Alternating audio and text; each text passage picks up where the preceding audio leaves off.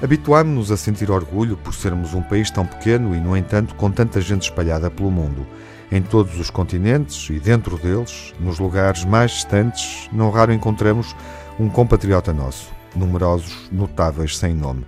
É então que a nossa memória coletiva evoca o tempo mítico dos descobrimentos do mundo e vem-nos à lembrança algumas frases batidas como aquela que nos diz que somos todos descendentes de marinheiros ou andarilhos dos sete mares.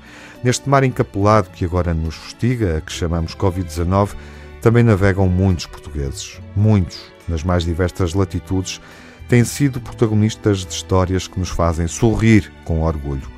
De entre as muitas que nos chegaram através desta estranha maré, destaca-se a de João Miguel Freire, um cientista que está na frente de batalha.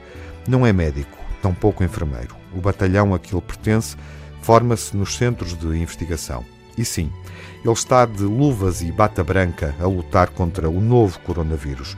Faz parte da equipa de cientistas que trabalha em Leiden, na Holanda, no laboratório da Johnson Johnson, uma das mais importantes farmacêuticas que está a fazer o que pode para conseguir em tempo recorde criar uma vacina que trave a pandemia que nos ameaça há meses e que nos ajuda a descobrir por onde prosseguir com uma vida normal. O objetivo é produzir mil milhões de doses e colocá-las à disposição do público no início do próximo ano.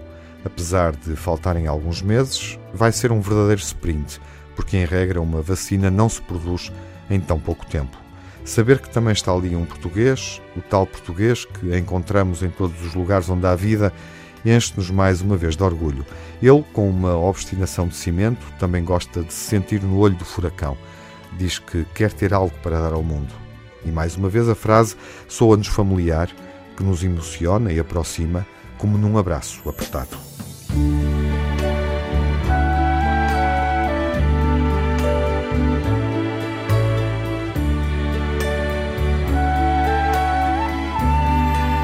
What a wonderful away.